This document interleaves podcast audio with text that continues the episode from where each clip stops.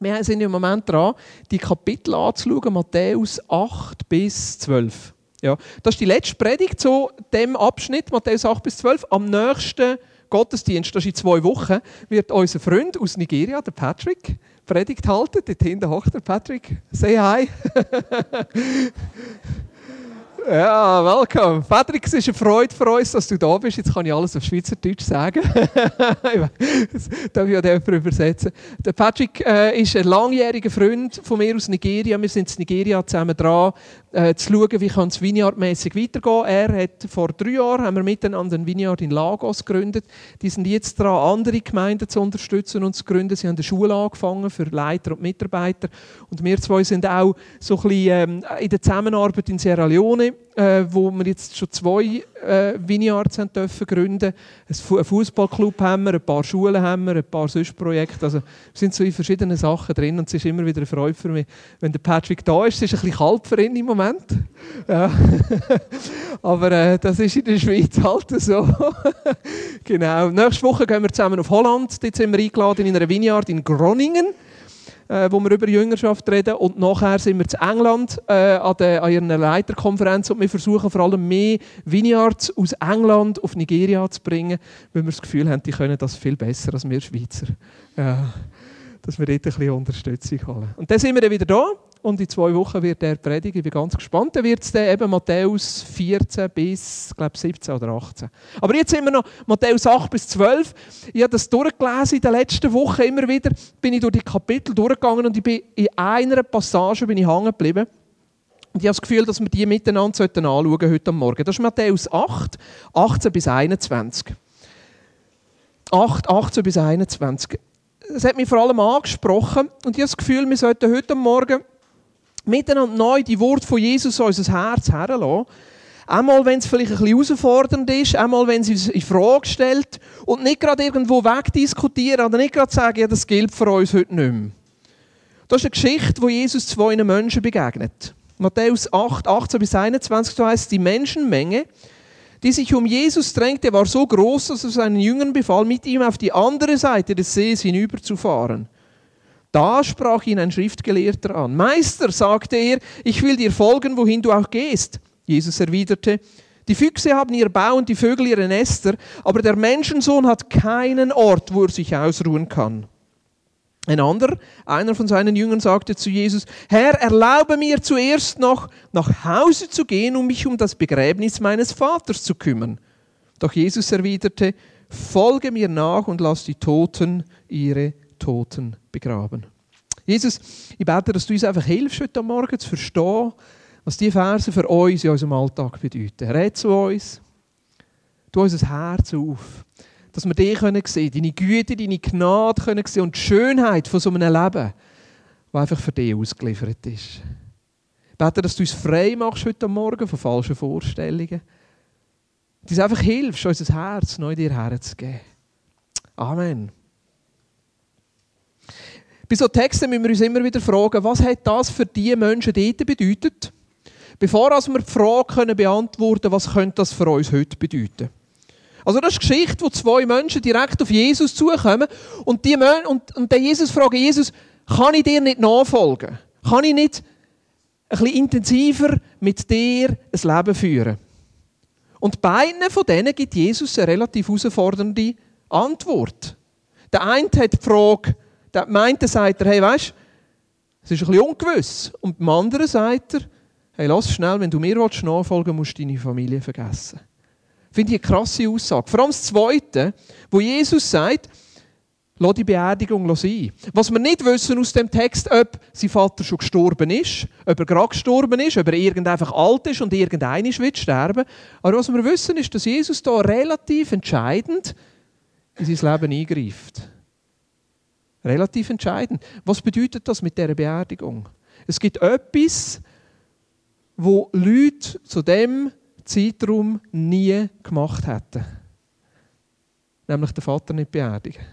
Weil an dieser Beerdigung, das war nicht einfach eine Beerdigung, hängt relativ viel, nämlich Zugehörigkeit zu der Familie. Es ist die Verantwortung vom Sohn, den Vater zu beerdigen. Und indem er gesagt hat, nein, ich beerdige den nicht, hat er eigentlich gesagt, ich gehöre nicht mehr zu der Familie dazu. Und indem er gesagt hat, ich gehöre nicht mehr zu der Familie dazu, hat er auch gesagt, ich verzichte auf mein Erbe. Ich verzichte auf alles, was meine Familie mir geben kann. Ich verzichte auf das, was meine Familie für mich vorgesehen hat. Die zweite Herausforderung war der Schriftgelehrte, der sagt, ich will dir nachfolgen. Und Jesus sagt, aber weißt wenn du mir nachfolgen willst, dann ist es ein Leben, das ein bisschen ungewiss ist. Es ist ein Leben, wo ich nicht immer weiß, was jetzt wird passieren. Es ist ein Leben, wo ich nicht immer weiß, wo ich gerade werde sein, bei wem ich werde wohnen. Es ist ein Leben, wo es nicht in erster Linie eine Sicherheit gibt, sondern ein Leben, wo es darum geht, immer wieder neu aufzubrechen. Die Frage mit der Beerdigung ist etwas, wo, wenn wir einfach nur die Beerdigung anschauen, uns nicht in erster Linie so wahnsinnig anspricht. Aber die Frage der Familie, ich glaube schon. Und für mich ist es so eine Herausforderung, wo Gott beiden oder Jesus beiden von diesen Männern wie stellt, nämlich die Frage, bist du bereit, mich auf das, dich auf das einzulassen, was ich für dich habe? Oder willst du einfach das machen, was du selber oder andere Menschen für dich vorgesehen haben? Bist du bereit, mich auf dich auf das einzulassen, was ich für dich vorgesehen habe? Mein Plan, mein Weg, meine Versorgung? Oder hängst du an dem, wo vielleicht dein Vater, deine Familie, dein Umfeld, deine Kultur, du selber für dich zurechtgelegt hast? Jesus geht in Matthäus 10, 37 bis 39 sogar noch einen Schritt weiter. Da sagt er, wer Vater oder Mutter mehr liebt als mich, ist es nicht wert, mein Jünger zu sein. Und wer Sohn oder Tochter mehr liebt als mich, ist es nicht wert, mein Jünger zu sein. Wer nicht sein Kreuz auf sich nimmt und mir nachfolgt, ist es nicht wert, mein Jünger zu sein. Wer sein Leben erhalten will, wird es verlieren. Wer aber sein Leben um meinetwillen verliert, wird es finden.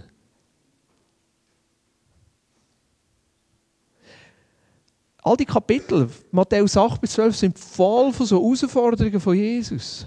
Wo für mich immer wieder die Frage drinnen ist, wenn wir Jesus nachfolgen wollen, sind wir parat, uns auf das einzulassen, was Jesus für uns hat? Ich glaube nicht, dass es in erster Linie um die Frage geht, dürfen wir noch in einem Haus leben oder nicht? Dürfen wir noch ein Kopfküsse haben oder nicht? Dürfen wir jetzt noch ein Bett haben, wo wir immer wieder fast in dem gleichen Bett schlafen? Dürfen wir überhaupt noch eine Familie haben? Ich glaube nicht, dass es um die Frage geht, dürfen wir unsere Kinder gerne haben oder nicht? Ja, was jetzt? Wenn ich den, Vers ganz ernst nehme, wer Sohn oder Tochter mehr liebt als mich, ist es nicht wert, mein Jünger zu sein. Muss ich jetzt anfangen, meine Kinder zu hassen? Nein, natürlich nicht. Im Gegenteil.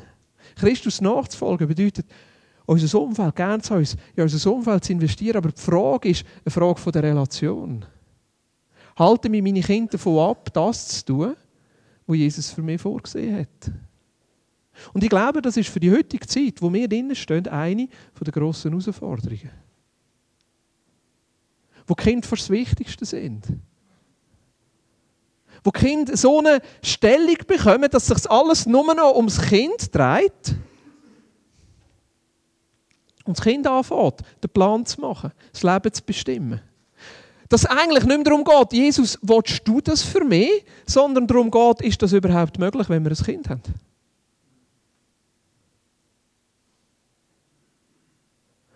Und da spüre ich für mich selber immer wieder die Herausforderung, die von Jesus kommt. Was ist wichtiger? Auf was lohne ich mich ein? Lohne ich mich immer wieder neu auf das ein, was Jesus mir geben will? Oder bleibe ich in dem, wo andere oder ich mir selber zurechtlegen.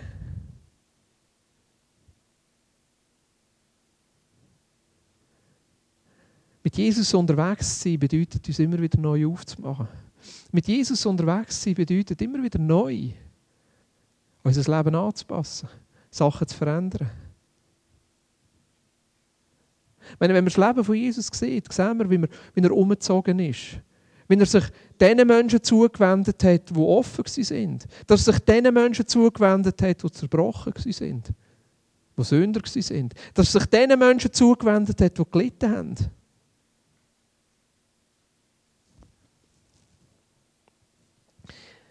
Ich glaube nicht, dass es in erster Linie darum geht, dürfen wir etwas besitzen oder nicht. Ich glaube nicht, dass es in erster Linie darum geht, kann man Christus nachfolgen und gleichzeitig reich sein? kann. Ja, ich glaube, das kann man. Die Frage ist unsere Herzenshaltung. Hindert uns unser Besitz? Hindert uns unser Reichtum? Das zu tun, was er für uns hat. Nachher kommt die Geschichte in Matthäus 9. Das ist für mich eine der krassesten Geschichten in diesen Kapiteln. Jesus kommt zu einem Zollhäuschen, dort sitzt der Matthäus und da heißt es so ganz einfach ja im Vers. Als Jesus weiterging und am Zollhaus vorbeikam, sah er dort einen Mann sitzen, er hieß Matthäus. Jesus sagte zu ihm, folge mir nach. Da stand Matthäus auf und folgte Jesus. So ganz einfach. Was ist der Matthäus für einen Ein Ausgestoßener, ein Kollaborateur mit den Römern. Er hat einen guten Job gehabt. Er hat einen Job gehabt beim sichersten Arbeitgeber, den es zu dieser Zeit überhaupt gegeben hat. Was wäre das heute? Job im Bund. Vielleicht. Nicht gegen den Job im Bund, das ist super. Aber das war seine Sicherheit. Er hat viel Geld gehabt. Er hat dort können sein Geschäft machen. Es war gemütlich, dort ein bisschen im Zollhaus zu höckeln. Er hat keinen Aufwand gehabt. Alle, die vorbeikommt, haben zweimal müssen zahlen. Ist für Römer und einer ist für ihn. Und wenn jemand nicht zahlt hat, hat er eine ganze Armee hinter dran gehabt, die ein bisschen Druck aufgesetzt hat. Er war reich. Er hat die ganze Sicherheit aufgegeben, ist aufgestanden und dem Jesus nachgefolgt. Ich glaube, dass es das ist, was Jesus meint. Wenn er sagt, schau, wenn du mit mir unterwegs bist, dann hast du nicht die Sicherheit, wo wir in unseren eigenen Plänen haben können. Nicht die Geborgenheit, die wir haben können, weil unser Leben schon so und so und so geplant ist und wir wissen, das und das zu machen. Sondern immer wieder die Frage stellen, Jesus, ist das das, was du für mich vorgesehen hast? Ist das das, was du für mich willst? Oder sind das Pläne von mir? Pläne von meinen Eltern? Von meinen Geschwistern? Von meinen Kindern? Von meinen Freunden? Von meiner Kultur? Ist es das, was du für mich hast? Ein Kapitel, das wir ja im Moment nicht anschauen miteinander, weil wir es schon vor der, vor der Sommerferien gemacht haben, ist Matthäus 13. Und in Matthäus 13 hat es das Gleichnis vom vierfachen Ackerboden. Und ich glaube, dass da in dem, in dem vierfachen Ackerboden Jesus uns etwas aufzeigt von dem Hindernis, wo wir immer wieder uns damit auseinandersetzen müssen, in der Frage, ob ich Christus nachfolgen oder nicht. Das ist ein Vers, der mich immer wieder fast plagt.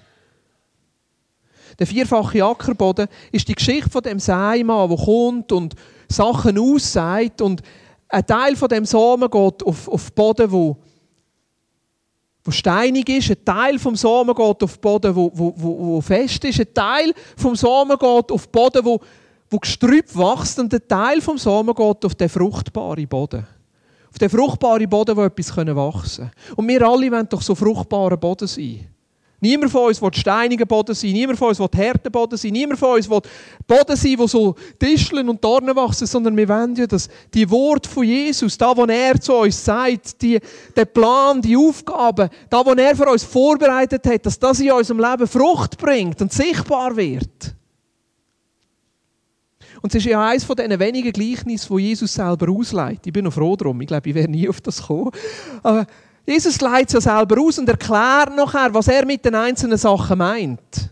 Und ich finde vor allem den, den, den Boden, wo Dornengestrüpp ist, den finde ich interessant. Und da sagt Jesus in Matthäus 13, Vers 22, wieder ein anderer Teil der Saat fällt ins Dornengestrüpp. Das bedeutet, jemand hört das Wort, doch die Sorgen dieser Welt und die Verlockungen des Reichtums ersticken es und es bleibt ohne Frucht. Die Sorgen dieser Welt und die Verlockungen des Reichtums ersticken es und es bleibt ohne Frucht. Ich glaube, dass Jesus das für uns gesagt hat. Für uns hier in der heutigen Zeit. Weil ich merke, dass die zwei Sachen sind, wo immer wieder mich herausfordern und wenn es Hindernisse sind und eine Grenze sind, Mich ganz auf das können was Jesus für mich hat. Die Sorgen von dieser Welt und die Verlockungen vom Reichtum. Die Sorgen von dieser Welt. Für mich eine der grossen Sorgen dieser Welt ist die Ablenkung.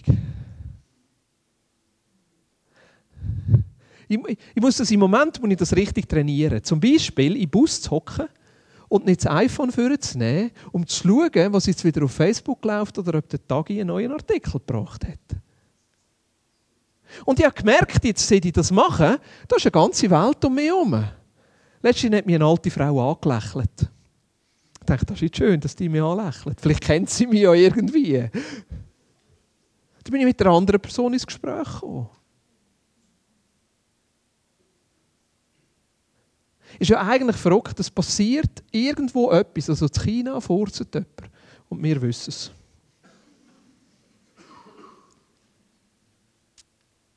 Das ist für mich eine der grossen Herausforderungen. Nicht auf die Ablenkung einzugehen. Nicht dauernd abzulenken von diesen Sachen, die sind, News und Neuigkeiten. Aber es können natürlich auch Sorgen sein um unsere Arbeit, Sorgen sein um unser Geld, Sorgen sein um unsere Sicherheit, Sorgen sein um unsere Kinder, Sorgen sein um unsere Zukunft. Einfach das tiefe Bedürfnis, das wir haben nach Sicherheit, das tiefe Bedürfnis, das wir haben nach Klarheit.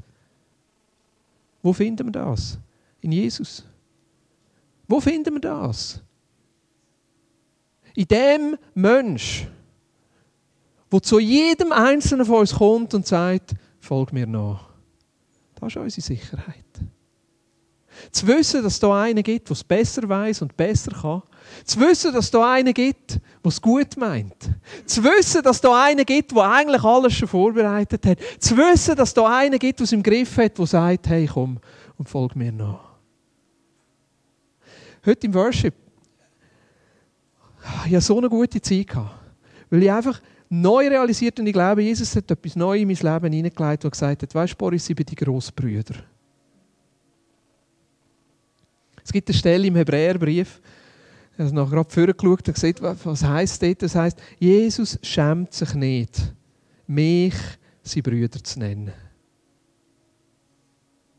Natürlich für Frauen wäre es die Schwester, oder? Das ist meine Sicherheit dass der Jesus mich kennt, mich meint und mich persönlich ruft und sagt, hey, mit dir will ich unterwegs sein. Die Herausforderung ist immer wieder den Fokus zu behalten, immer wieder zurückzukommen zu dem Jesus und zu sagen, Jesus, ist es da, was du für mich hast? Das Zweite, die Verlockungen vom Reichtum. Manchmal habe ich wirklich das Gefühl, ich brauche ein neues iPhone.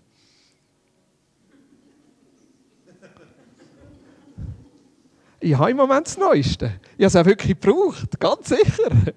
Ich habe es gebraucht, wirklich. Also können wir glauben, es ist nicht mehr noch nicht gegangen. Aber es ist eigentlich verrückt. Also, ich bin letzt, letztes Jahr, vorletztes Jahr bin ich in Kenia gewesen, und nachher habe ich einen getroffen von Südafrika und der hat mir gesagt, Boris, you're ridiculous. Boris, du bist lächerlich. Er hat gesagt, wieso bin ich lächerlich? Er hat gesagt, ja, zuerst nimmst du das iPhone für, nachher der iPad und nachher noch das MacBook Pro. Das ist lächerlich! Brauchst du das wirklich? Das stimmt. Es ist schön, wenn man es hat. Vor allem ein Mac, der funktioniert. Äh, hört, ich erzähle jetzt einfach von meinen Herausforderungen. Ich weiß nicht, was genau es für dich ist. Ich weiß nicht, was für Frauen ist. Vielleicht das 93. Paar Schuhe. Ich weiß es nicht. Könnte ja sein. Könnte ja sein. Und schaut, es gibt wirklich Sachen, die unser Leben ja so viel einfacher machen. Es gibt Sachen, die unser Leben bereichern. Und ich glaube nicht, dass Jesus etwas gegen Besitz hat. Da bin ich davon überzeugt, Jesus hat nichts dagegen, wenn wir Sachen haben. Die Frage ist, lenkt es uns ab? Die Frage ist, steht es uns im Weg? Die Frage ist, brauchen wir es? Die Frage ist, hindert uns daran, immer wieder Neues auf den Jesus einzulassen und zu fragen, Jesus, ist es das, was du für mich hast? Ist es das? Für mich, Jesus ist grosszügig. Ich glaube, dass er uns auch beschenken kann mit einem guten Auto, mit einem schönen Auto, mit einem schönen Haus. Ich meine, ich, ich bin Gott immer wieder so dankbar, wenn ich bei uns in der Küche stehe und aufs Knöpfchen drücken kann und es funktioniert einfach und der Dampfabzug kann und den Steamer, den wir haben und Kaffeemaschine. Ich meine, das ist super. Ich bin Jesus so dankbar. So dankbar. Aber wenn wir plötzlich in einer Falle sind und nachher der Leasingrate hinten springen müssen, und der Hypothek mit nachspringen. Und plötzlich in der Frage, dass wir mehr verdienen müssen, weil wir unseren Lebensstil können finanzieren können. Und nicht die Frage können klären an dieser einfachen Frage, Jesus, ist es da, was du für mich hast? Sondern so und so viel müssen verdienen, damit es funktioniert. Dann haben wir zugelassen, dass andere unseren Lebensentwurf und unseren Lebensplan bestimmen und nicht frei sind, zu sagen, Jesus, ist es da, was du für mich hast? Klingt jetzt alles ziemlich heavy, oder? Ziemlich herausfordernd. Jetzt könnte man aus dem Gottesdienst rausgehen, relativ drückt. Aber wisst ihr, was ist Schöne? Jesus hat da noch einen Vers reingeschmuggelt zwischen ihnen, wo wir sehr gerne zitieren und wahnsinnig ermutigend ist. Den kennen ihr nämlich alle. Matthäus 11, 28 bis 30 heißt: Kommt zu mir, ihr alle, die ihr euch plagt und von eurer Last fast erdrückt werdet. Ich werde sie euch abnehmen. Nehmt mein Joch auf euch und lernt von mir, denn ich bin gütig und von Herzen demütig. So werdet ihr Ruhe finden für eure Seele. Denn das Joch, das ich euch auferlege, drückt nicht, und die Last, die ich zu tragen gebe, ist leicht. Ist eigentlich ein Widerspruch. Ein Joch zu tragen. Ich meine, wenn du mal das Joch siehst, das ist das, das fette Holzstück, wo wir zwei Munis oder Kühe oder wie auch immer, tut mir leid, ich bin kein Landwirt, wir machen eine super Arbeit, aber das harte Ding da, wo wir denen da hinten drauflegt, diesen Zweinen und die miteinander und die müssen das ziehen und schleppen. Und Jesus sagt, das ist leicht. Also, als ich das zum ersten Mal gesehen habe, wie das aussieht, dachte ich, was, was, das ist leicht. Aber Jesus sagt, nein, das ist eigentlich ein Widerspruch. Und ich glaube, da, wo Jesus meint mit dem Joch, ist, der Plan, den er für uns hat, die Aufgaben, die er für uns parat hat, die sind nicht schwierig. Das Leben, das er für uns vorgegeben hat, das ist nicht mühsam. Wieso? Weil er gütig ist. Weil er es gut mit uns meint.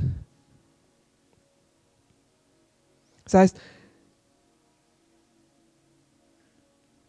ich bin gütig und von Herzen demütigt. Nehmt mein Joch auf euch und lernt von mir, denn ich bin gütig und von Herzen demütig. Demütig ist für mich der Ausdruck, wo mir ein unglaubliches Vertrauen in Jesus gibt, weil ich weiß, es geht ihm nicht um ihn. Demütig ist der Ausdruck, wo Jesus sich ganz auch in meinen Dienst gestellt hat, für mich gestorben ist, mir erlöst hat. Wo ich weiß, es geht ihm nicht um ihn. Es geht ihm um mich und um die Welt, die ihn noch nicht kennt. Ist gütig, von Herzen demütig. Also Jesus nachzufolgen bedeutet, immer wieder neu die Frage zu stellen. Ist es das, Jesus, was du für mich hast? Ist es da, was du für mich vorbereitet hast?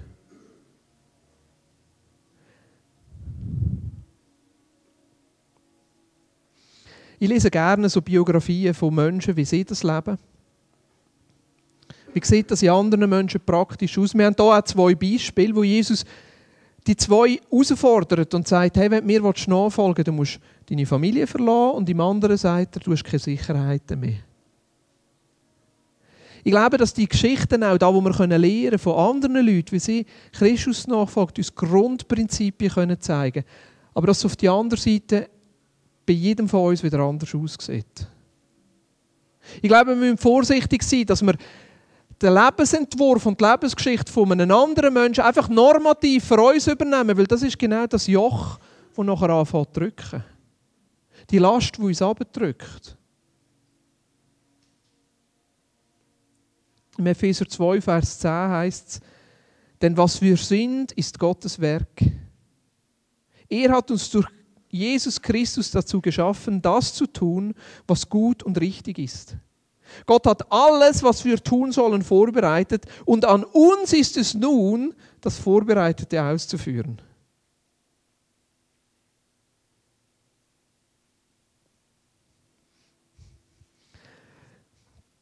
Mittwochmorgen ist der Morgen, wo Martina und ich beide arbeiten. Martina schafft das Lehrer wie viel? Etwa 55 Prozent? Das ist bei den Lehrern nie so sicher. 55,673 oder so. Ich arbeite 65 Prozent. Normalerweise bin ich Montag, Dienstag daheim mit den Kindern unterwegs. Mittwoch am Morgen arbeiten wir beide. Und das ist noch lustig am Mittwoch am Morgen. Am Mittwoch am Morgen ist es so, dass Martina für Kinder schaut, ich bin im Frühgebet, sie macht es Morgen, sie schickt sie die Schule und nachher kocht sie. Manchmal gibt es Knöpfchen oder irgendetwas. Und wir haben jetzt so eine neue Superkoche. Also das ist wirklich cool. Dort haben wir einen Backofen und einen Steamer, wo du kannst eingeben kannst, wenn es fertig soll kochen soll. Also du die Sachen in den Ofen rein, du einstellen und sagst, 12.15 Uhr muss fertig kochen sein und 35 Minuten braucht es zum Kochen. Und dann checkt der irgendwie, genau wenn er muss einstellen muss, dass 12.15 Uhr nachher fertig ist. Und weißt du, was ist noch besser? Meine Frau denkt so weit voraus, dass sie den Tisch schon deckt. Also da ist das Kinderbesteck dort und der Sirup steht auf dem Tisch und die Gläser stehen auf dem Tisch und die Teller sind dort. Für mich sind das so ein bisschen vorbereitete Werke. Ich finde das wahnsinnig angenehm. Ich komme selten heim am Mittwoch. Aber ich habe mir beim Vorbereiten überlegt, eigentlich ist doch das genau das. Meine Frau kocht, tut alles rein, ich habe zwei Minuten bevor das Kind kommen, heimkommen, die Türen auftun, kann dort stehen und sagen, schau, die haben gekocht. schau, die alles vorbereitet. Ich kann nur noch in den Werk innen laufen, wo jemand anderes für mich vorbereitet hat. Die glauben, dass es genau das ist, was Jesus da meint. Denn was wir sind, ist Gottes Werk. Er hat uns erlöst. Er hat uns zu neuen Wesen gemacht. Er hat etwas Neues in euch angefangen. Er hat uns durch Jesus Christus dazu geschaffen, das zu tun, was gut und richtig ist. Gott hat alles, was wir tun sollen, vorbereitet. An uns ist es nun, das Vorbereitete auszuführen. Christus Nachfolge bedeutet, immer wieder neu die Frage stellen, Jesus, ist es da, was du für mich vorbereitet hast? Schaut, unsere Beziehung zu Gott hat er vorbereitet. Johannes 14, er hat einen Platz für uns gemacht, wo wir drinnen leben können. Die Liebe, die Annahme, die Vergebung vom Vater hat er uns vorbereitet. Dass wir die Bibel lesen und die Bibel für uns anfängt, leben und reden, das hat er für uns vorbereitet. Dass er einen Ort hat vom Gebet, wo wir Gott ein Herz können spüren und er uns ein Herz spürt und er zu uns redet, das hat er vorbereitet. Es ist an uns, in dem Sinne zu leben. Ich glaube auch, dass er Gemeinschaft für uns vorbereitet hat. Dass er für jeden Einzelnen von uns einen Ort hat, wo wir können mit Nachfolger von Christus finden, wo wir verbindlich mit ihnen können unterwegs sein können.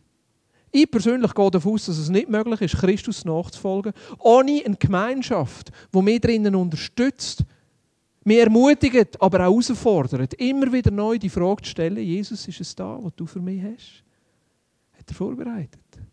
Platz, wo du dazugehörst, hat er vorbereitet.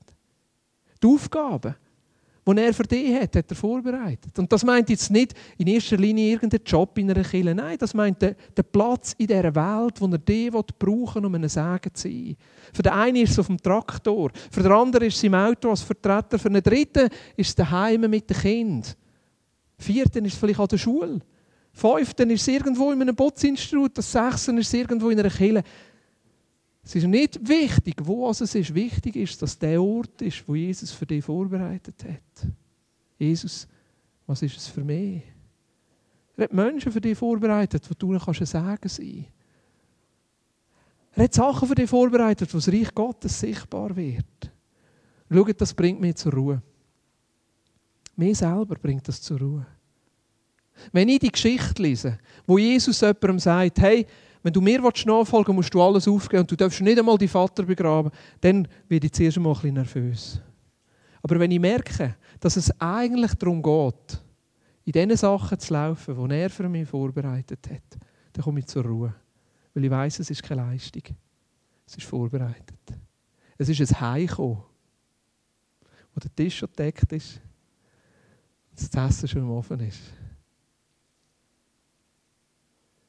Was meine Aufgabe ist, einfach zu fragen, Jesus, ist es da, was du für mich vorbereitet hast?